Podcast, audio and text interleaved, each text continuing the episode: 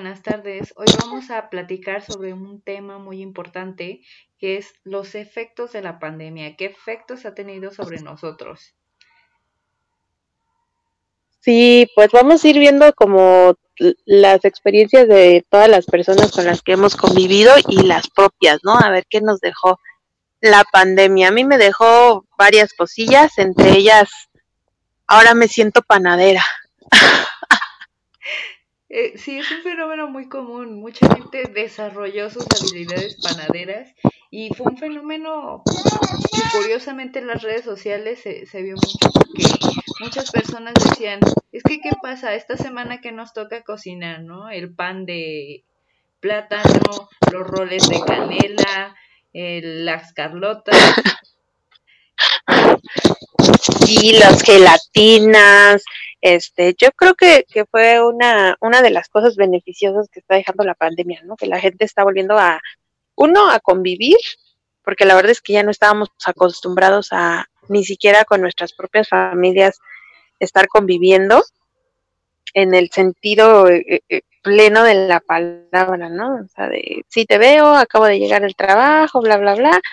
Pero ahorita sí de, bueno, ¿y qué hacemos esto? Órale, va. Entonces uno lava las verduras o pesa el, la harina o etcétera, ¿no? O sea, como que trabajo en equipo.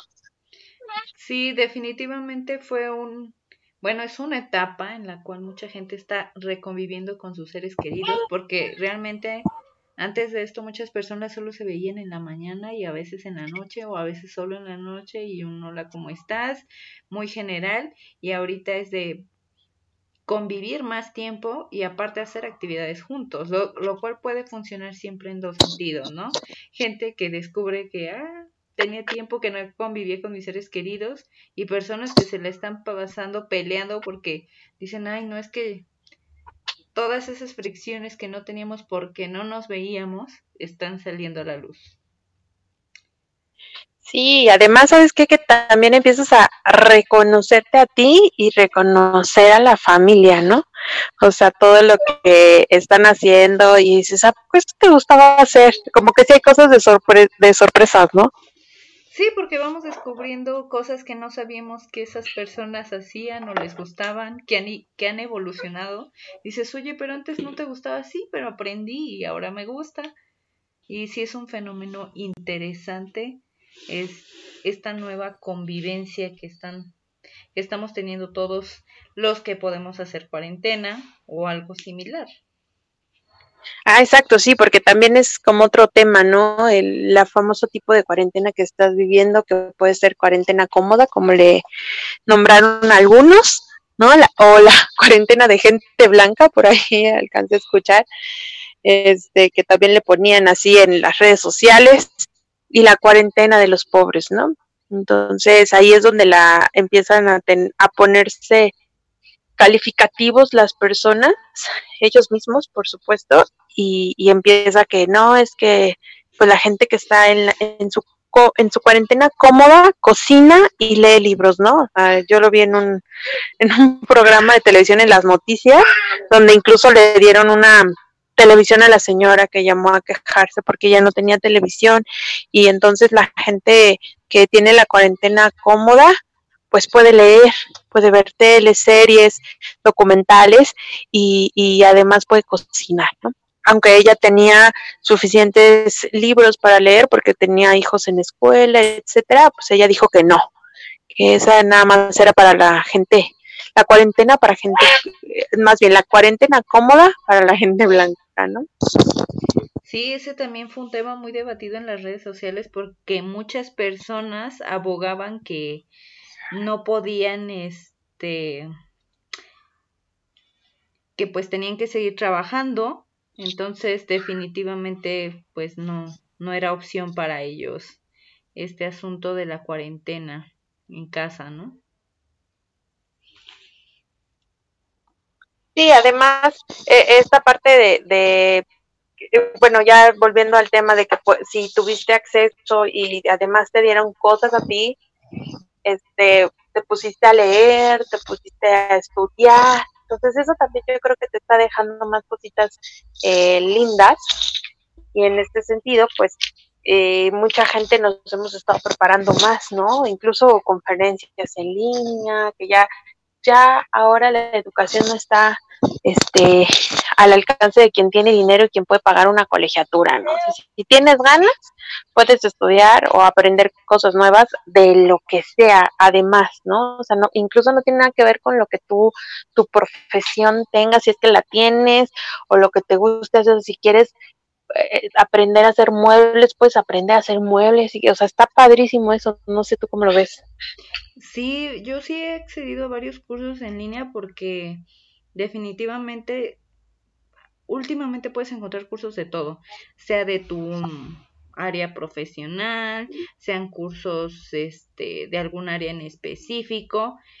También hay muchas clases en línea que puedes acceder mediante pagos un poco accesibles, si había otras más caras, pero realmente ya tienes para todos los bolsillos, desde seguir simples tutoriales en internet a cursos ya más establecidos con y sin costo. Pero definitivamente ya no podemos decir que no hay opciones para aprender en línea, un montón de cosas y muchas personas precisamente han accedido a este tipo de cursos en línea en estas épocas de cuarentena para aprender algún área que estaban dejando ahí suelta y que dijeron, bueno, pues vamos a aprender. Sí, yo también accedí incluso, este, bueno, yo me dedico a turismo y entonces eh, a mí me gusta mucho la cuestión como espiritual y esas cosas. Y entonces, este, yo me puse a estudiar en respecto a eso porque, bueno, mi empresa tiene un giro más como holístico y esas cosas. Entonces me puse a estudiar psicoanálisis, toda esta parte emocional de que, todos tenemos seres humanos, por qué reaccionamos así, qué es lo que buscamos, las tendencias, etcétera, y no tiene nada que ver con mi, con mi, este, pues con, mi rama profesional en especial, ¿no? Pero, y además gratis. O sea, la verdad sí hay unos con costo, pero también los costos son, este, o sea, 100 pesos, ¿no? El curso completo. Entonces, sí, yo creo que todos tenemos el acceso, nada más depende de que si lo quieres o no lo quieres hacer, ¿no? O sea, en realidad es como esa parte del, ¿qué es lo que tú quieres hacer, no? ¿Cómo ocupas el tiempo? ¿Cómo ocupas este tiempo que te está dando este, pues, esta pandemia, no? Y, y la, las contrarias, porque algunos como yo que ya tenemos desde marzo sin trabajar, sin estar generando eh, económicamente, eh, pues nos vemos en la necesidad de guardarnos en nuestras casas y entonces empezar también a buscar cómo vas a generar la economía si esto se sigue extendiendo, ¿no? Porque bueno, nosotras estamos en México, en estados diferentes, pero estamos en México y, y bueno, tenemos, no sé, tres meses, yo creo, dos meses en que es el pico de la pandemia y nada más no se acaba el pico de la pandemia, ¿no? Sí, aparte estamos en un país donde el turismo es una, un gran motor económico. De hecho, no sé si te acuerdas, pero un poquito antes de que iniciaras todo este asunto de la cuarentena, habían comentado que iban a quitarlo de los puentes escolares. Y muchas ah, personas alegaban que precisamente eh, el puente o los feriados cercanos al fin de semana era lo que hacía que muchas personas se animaran a salir incrementara el turismo. Entonces ahorita estaba viendo que dijeron que por lo menos este año iban a dejar ese asunto por la paz para promover el turismo para cuando regresemos a actividades. Pero pues sí, muchas personas perdieron su fuente de empleo o está en pausa o en veremos. Hay quienes este, están trabajando con jornada reducida, pero también una paga reducida. Y son situaciones económicas que no sabemos qué efectos van a tener en próximos meses de hecho. Vamos a estar esperando ver qué efectos va a tener sobre la economía. Pues mundial sabemos que tiene muchos efectos, ¿no? Pero la economía local, vamos a ver qué pasa. Porque mucho se hablaba de que de hecho México ya estaba en recesión. Entonces, vamos a ver qué tanto nos afecta esta situación. Sí, no, digo, además yo creo que aquí sí tiene que ver mucho con cómo cada quien vive su realidad, porque eh, yo estaba preguntando con algunos familiares ya mayores que vivieron el, la, pues sí, la recesión del 91, del 94, el cambio de moneda, y este, la devaluación, ¿no? Del peso en mexicano. Entonces, y yo les decía, bueno, hubo gente que se mató, ¿no? Por todo este tema de las deudas y los intereses y demás. Y muchos de, de mis familiares fue mi familia cercana que no, todavía la gente no tenía la costumbre y tampoco el gobierno te obligaba ni las circunstancias a guardar tu dinero en el banco.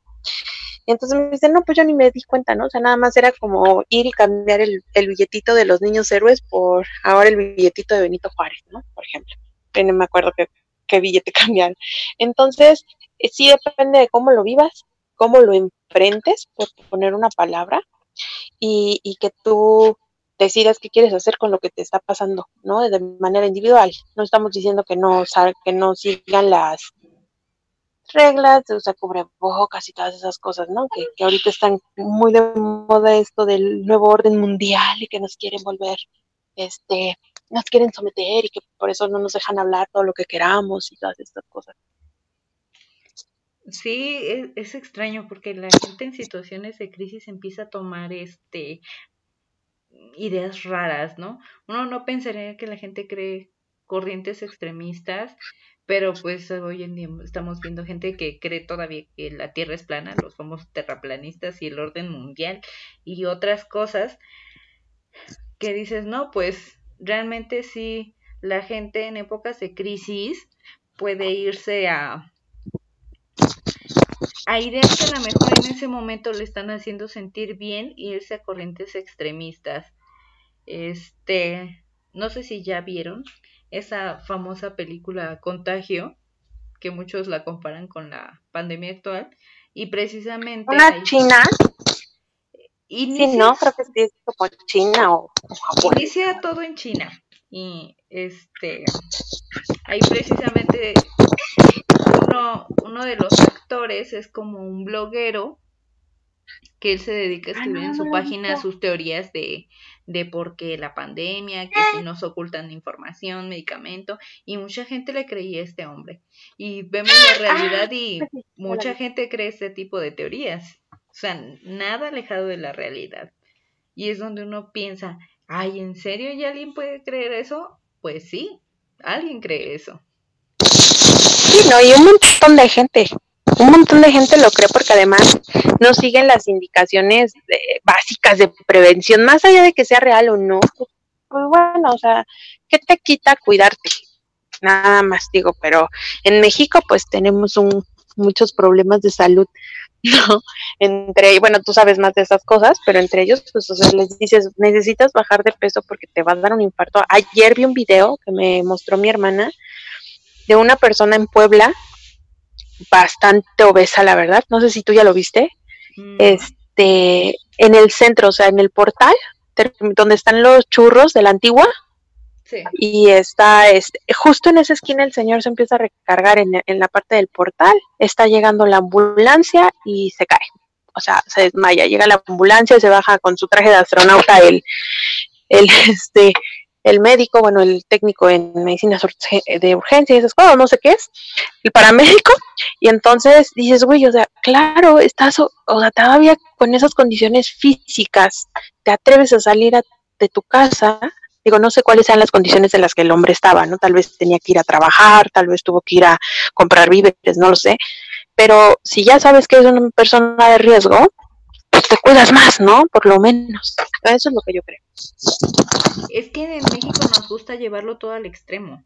Es por un lado, no creen en, en la pandemia, no creen en el virus, porque hay gente que literal dice no creo.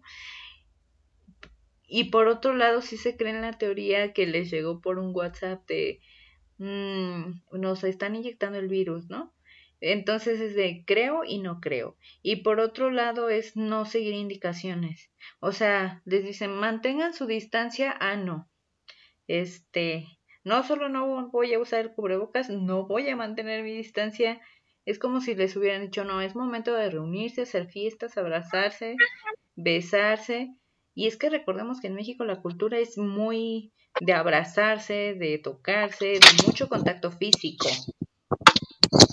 Entonces a mucha gente sí le conflictúa el hecho de no poder abrazar a sus familiares, saludarlos y busca busca la manera de tener ese contacto. También hay que tomar en cuenta ese ese factor que yo creo que es importante porque mucha de nuestra gente medio sigue las indicaciones precisamente por esa situación. No sé si te ha tocado, pero hay gente que no te puede saludar por el asunto de traer el cubrebocas y mantener la distancia y buscan la manera, ¿no? Así de te saludan con el codo. Con el eh, codito, ajá. De alguna manera tener algún contacto. Y dices, bueno, ahí ya estás perdiendo la distancia. Sí, ya, o sea, en México, yo creo que sí, una de las cosas, como tú dices, que no solo en México, sino en, toda Latinoamérica, como somos muy afectuosos, nos, nos pasamos a traer en estas circunstancias, ¿no? Algo parecido pasó con la influenza, que tú me decías, ¿no? Incluso que la vacuna no era una respuesta, ¿no? Porque la gente decía, bueno, ya cuando esté la vacuna, ya estamos todos sanos y salvos y todas esas cosas. Pero bien dices tú, ¿no? La vacuna no garantiza nada. Y creo que esa es parte de la ignorancia que tiene la gente, que pensando que habiendo una cura, o sea, más bien que la vacuna es una cura, ¿no? Y que va a erradicar la enfermedad. Y no, efectivamente, la vacuna nos va a ayudar a prevenir nuevos casos cuando exista y si es que existe pero ya las personas que estén enfermas y que desarrollen complicaciones, pues la vacuna no va a ser una respuesta. Esas, esos pacientes de todas maneras van a necesitar mejoras en los tratamientos, tratamientos de soporte, hospitalización, oxígeno. Y ahí está el asunto, que estamos, muchos están de, es que cuando esté la vacuna, cuando esté la vacuna, también el desarrollo de vacunas no es tan rápido como quisiéramos. Probablemente para cuando la tengamos eh, puedan salir situaciones en las de es que saben que siempre tiene muchos efectos secundarios o no es tan eficaz. Son muchos escenarios los que tenemos que considerar. Como decías lo de la influenza, ¿no? Que pasó también que la vacuna, bueno, existe ya la vacuna, que mucha gente incluso dice que la, perdón, que los efectos secundarios son mucho más fuertes que la, que la enfermedad, ¿no? Que hay gente que lo sufre así como feo y que además, pues la gente no se la pone. Es una realidad. Yo he visto que incluso personal de salud dice, es que yo no me voy a poner porque me pongo mal cuando con la vacuna. Y dices, ok, tú que eres del área, que sabes los beneficios, eh, no quieres vacunarte, ni siquiera qué puedes esperar de la población general, ¿no? ¿Qué puedes esperar? Porque también esa es una idea que muchas personas transmiten libremente, así de, no, yo no me voy a vacunar porque me pongo mal. Entonces, la gente se queda con la idea de mi familiar, que es personal de salud, dice que no se la pone porque se pone mal pues yo tampoco me la pongo, ¿no? ¿Qué tal que también yo me pongo mal?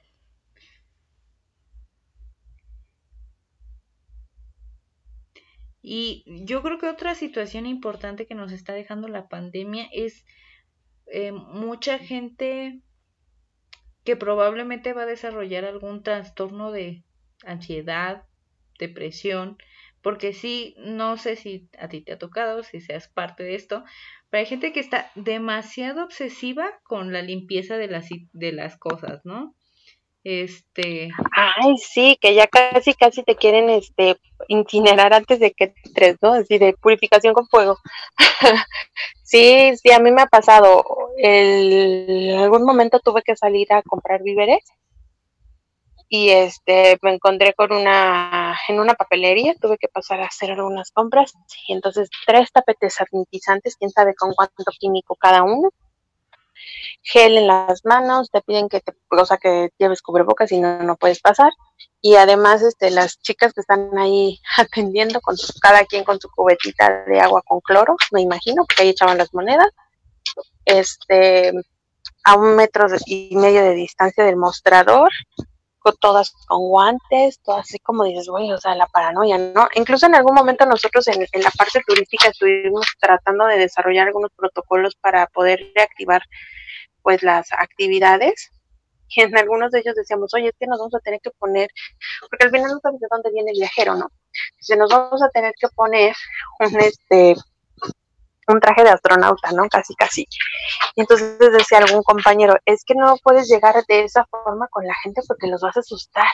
Y sí, ¿no? Ya los ves y dices, ¿qué onda? O sea, sí, alguien se le murió, entonces es real, y, entonces te crece un poco más la histeria, más que anduvieron circulando unos videos, no sé si tú los viste horribles o si la, gente que nos está escuchando los vio, de mm, Ecuador, ah, de la gente como estaba, se caían muertos y la gente salía y los quemaba en la calle porque pues, la, pues los forenses ya no tenían espacios, ¿no? El, ya no había donde, el gobierno ya no podía ir por ellos aunque hubieran cosas este, comunes y todas esas cosas, y decías, no manches, o sea, se están muriendo, ahora sí que se caen como moscas. Entonces sí está, e, él, está en los extremos, ¿no? Y están quienes, no, yo conozco a fulano que vive en España y dice que no es verdad, que no pasa nada, que es, es esta parte del gobierno, no sé qué. Yo escuché de un chico que se murió solito, ¿no? Y que este, cuando lo encontraron, pues se dieron cuenta cuando estaba viviendo solo, no había sol en su departamento, no me acuerdo de qué parte de Europa, la verdad. Y que lo encontraron que ya se había comido el zapato, se había comido este ropa, cosas así sintéticas, que no eran propiamente alimento, pero yo creo de tanta ansiedad que llegó a tener de estar aislado y además sin sol, sin, sin una ventanita que viera la calle, ni siquiera para ver pasar a los policías, ¿no? Exacto, es que muchas personas realmente eh, con la salud mental ya estaban en un estado frágil y llega esta situación y pues los pone al límite. Sí, yo he visto gente que realmente mmm, conversas con ellos y no quieren realizar actividades de su vida normal porque piensan este, pues no, o sea, todo, todo es peligro, ¿no? Y dices, bueno, sí, pero en algún momento te vas a tener que reincorporar a la vida normal, ¿no? No sé si te diste cuenta, pero empezó a haber muchas publicaciones de no mezcles cloro con tal sustancia. Porque, ¿y por qué crees que fue? O sea, porque mucha gente en su histeria de querer todo, tenerlo súper sanitizado, estaba mezclando tóxicos, ¿no? El cloro con pinol, o sea, mezclas potencialmente muy dañinas y entonces sí este, estamos teniendo todos los, los lados del, de la situación, ¿no? Gente que está muy ansiosa, que está en su casa, encerrada, que afortunadamente empezamos a ver en redes sociales, este, psicólogos o redes de apoyo que se empezaron a formar porque sabían que definitivamente muchas personas podrían sufrir algún, algún trastorno mental derivado del aislamiento y derivado también de la situación actual. Porque, pues sí, efectivamente, ver que familiares, amigos, gente cercana está enfermando y muriendo, pues no es nada fácil. Porque, sí, porque ahorita en, realidad ya todos tenemos conocido que ha tenido un familiar o que incluso nosotros mismos que ha muerto del COVID, ¿no? Ya yo creo que ahora sí, ya eso de que no, a mí no me ha pasado, pues yo creo que ya no, ya no está sucediendo en estos momentos. Ya conocemos a alguien que haya muerto del COVID. Y eso lleva a, pensar más, ¿no? Porque la gente sigue sin tomar las restricciones y demás, pero, y, y en esto de paranoia del, fin del mundo y el, nuevo orden mundial y todas esas cosas que andan circulando por ahí, pero en México no nos dejamos vender, no cae el ánimo, no decae el ánimo. Entonces te encuentras memes del COVID, ¿no? Por todos lados, o sea, nosotros burlándonos de la pandemia, como siempre, y de la pandemia y de todo. Pues buscándole el lado gracioso a la situación, porque en el fondo muchas personas decimos, tomo esta situación con humor para no ponerme a llorar, ¿no? Realmente. Porque sí es, este, pues es una situación que no creo que nadie haya venido, visto venir, fue algo que sí se salió como de control.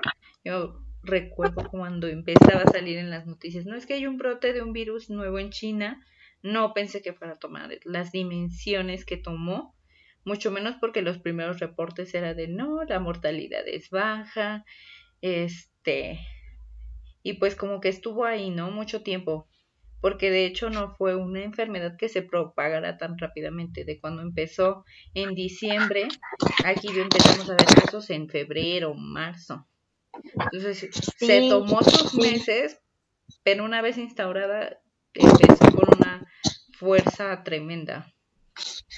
Sí, sí, la verdad es que, bueno, entre todas estas cosas que parecen tristes, es la, el, el paro económico, eh, toda esta parte de aislamiento, el tener que convivir con las personas que a lo mejor pues no quieres convivir, pero tienes que convivir, ¿no? Lo que decían, este, ahorita van a ver si duran los matrimonios o no, quienes tienen de alguna manera una comodidad y pueden hacer home office y quienes tienen que salir a trabajar y si no salen pues no comen o quienes no, como tú que, que estás en el área de la salud que tienes que ir al hospital, ¿no? Además. Entonces, que ponen en riesgo su, su salud para que esto siga funcionando, más nuestros familiares mayores, más toda la gente que está en riesgo y demás, son, son un chorro de cosas que ha dejado la pandemia, pero entre esas cosas también me dejó es, volverme a, a arreglar las uñas, ya tenía mucho tiempo que no lo hacía, entonces al tener tiempo en la casa, ya me empecé otra vez a arreglar las uñas, ya vi cuáles eran las tendencias, ya me hice un flequillo que me quedó más o menos, me pellizqué la cara hasta más no poder, me hice un micropeeling porque me había dejado toda la cara jodida, perdón la expresión, entre, entre los granos que te estás picando porque ya este, quieres hacer otra cosa, ver documentales, ¿no? Ver, leer libros también ya ya creo que me leí los libros mínimos que tienes que leer en el año, ¿no? Creo que un libro por mes, dice. Ya estamos en junio, yo creo que ya voy como por el 13. Entre que a mí me dejó hacer un vínculo muy fuerte con, con mi familia, en especial con mi hijo, tengo un bebé de ocho meses y entonces he tenido que estar aquí y afortunadamente para mí, que he tenido una educación financiera pues más o menos sana, este, me pude mantener algunos meses en la cuarentena casi total y pues aprovechar cada uno de los momentitos del crecimiento de, mi bebé, ¿no? Eso es de las cosas buenas que me ha dejado la, la pandemia. Pues a mí igual me ha dejado mucho aprendizaje porque con todos estos em, cursos online, al menos en mi área profesional ha habido demasiadas clases, sesiones, webinars, eh, congresos. Entonces he podido acceder a más educación de la que hubiera tenido normalmente. Ese es un punto importante. Dos, también, em, también he estado leyendo bastante, igual que tú, es un área que me gusta y que definitivamente sí he podido estar desarrollando. He vuelto a ver muchos documentales, que a mí me encanta ver documentales, películas, cocinar, también he aprendido algunas cosas de cocina y pues definitivamente a manejar, a mantener contacto con personas que a lo mejor no tengo cerca, pero estarlas procurando, ¿no? Así de llamadas con amigos, mensajes, tratar de estar en contacto. Claro, y sabes que también yo creo que algo, algo bien chido que está dejando la pandemia también para quien la tome de, esa manera es el reconocerte, ¿no? A ti mismo, a decir, a mí me gusta en serio estar todo el tiempo afuera de la casa, me gusta estar en mi casa, me gusta hacer esto, me gusta hacer lo otro. Ojalá que toda la gente tenga esa posibilidad de hacer una introspección y decir, a mí me gusta esto, o sea, realmente la vida como la estaba llevando es como me gusta, o puedo, o es el momento de hacer modificaciones y, empezar a hacer las cosas de manera diferente y quizás hasta cambiar de profesión, ¿no? No sé, digo, ya me voy al extremo, pero pero sí creo que es algo que sí está dejando mucho la, que podría dejar la pandemia, ¿no? Depende de cómo lo vivas y cómo lo, lo visualices. ¿O tú qué piensas respecto a esto? Pues sí, es que muchas personas están conociendo, ¿no? Realmente dicen, oye, a ver, espérate. ¿Realmente quiero una vida súper ajetreada en el trabajo que tengo actualmente? ¿O podría llevar una vida un poquito más tranquila? O al contrario, ¿no? No me gusta tanta pasividad, no me gusta tanta tranquilidad, me gustaría algo más movido. O sí me gusta estar en mi casa, pero la verdad extraño ir a un viaje, ir a un concierto, porque muchas veces damos tan por sentado esas cosas que no las hacemos. Es de, por ejemplo, te invitan a una fiesta y es de, ay, no, no quiero verlo, tengo flojera, ¿no? Y ahorita uno quisiera poder reunirse con sus seres queridos o poder salir a comer, como que aprendes a valorar esas cositas. Y sí, claro que en lo profesional también puedes tener un cambio de decir, oye, como que ya no me estaba gustando el camino que estaba tomando, podría retomar otro camino o por el contrario decir, no, más que nunca estoy bien firme en que esto me encanta. Claro que sí. Sí, yo es que estoy súper firme en que si empiezas a verle cosas positivas, digo, no es que no las no haya cosas negativas, ¿no? Pero si te enfocas en lo positivo, empieza a perder importancia lo negativo y, y, y el cambio o más bien como tú vives los cambios es, es lo que importa, que de manera individual, ¿no? Por ahí en, en algún, este, en alguna teoría de esos de magia y esas cosas dicen que el cambio de era en realidad no era de la humanidad completa, sino que era por cada ser humano que cambiara su forma de ver la vida y de vivir la vida. Entonces yo creo que es una, una buena eh, oportunidad ahorita, ojalá que así lo considere la gente y que pueda haber otras posibilidades más allá de solamente me quieren controlar o esta parte que yo creo que le pega mucho a la gente la parte económica, ¿no? Esto de no poder generar este pues dinero o el que no tenemos una educación financiera, por lo menos en México no la hay. Digo, creo que en todos los países, pero en México somos muy precarios pero somos bien afortunados porque casi siempre, por lo menos en la provincia, ¿no? En la ciudad que a ti te toca, pues sí, que tú estás en, en la, pues en el corazón de la Ciudad de México, y entonces ahí, si no tienes lana, no hay, o no, pero en, en la provincia, pues hay terrenito, hay casitas, ¿no? sales y te pone el vecino el letrero de se regalan aguacates, este, ya en Facebook así de, tengo el kilo de tomate en cinco pesos y te ponen ahí todos los tomates. Entonces creo que sí hay otras opciones para poder sobrevivir uno y también para poder vivir diferente la pandemia a, solamente el, el, drama, ¿no? Mm, pues sí, estaríamos hablando ahí de un tema muy interesante que yo creo que merecería otro capítulo, que es la, la vida autosustentable, ¿no? Eh, poder vivir de lo de cosas que uno produce y sí, por ejemplo, aquí los espacios son muy pequeños, son muy reducidos, pero mucha gente está volteando a hacer esto de huertos comunitarios, este o maceto huertos, donde tú cultivas algunas cosas y ya puedes tenerlas en tu propia casa, ¿no? No, y además también yo creo que los, los huertos verticales, ¿no? Por ahí también vi esas cosas que los puedes tener en tu puerta, en una pared, ya tienes ahí tus cosillas, digo, básicas. A lo mejor no vas a vivir de eso porque no puedes tener gallinas ahí, pero... pero eh, en el pueblito sí, o sea, en realidad, si, si, si tienes un pedacito de tierra puedes hacer un chorro de cosas. Pero sí, yo creo que ese va a ser otro capítulo. queda para mucho.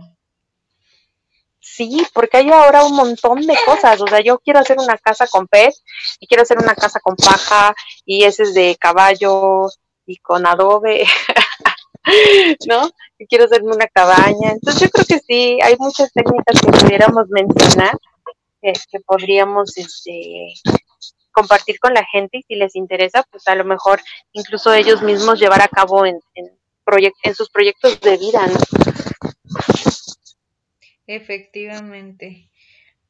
Pues bueno, yo creo que ya, ya enumeramos bastantes de las cosas que nos ha dejado la pandemia, dudas, este, los aprendizajes y seguramente va a haber más porque pues la situación sigue yendo para largo.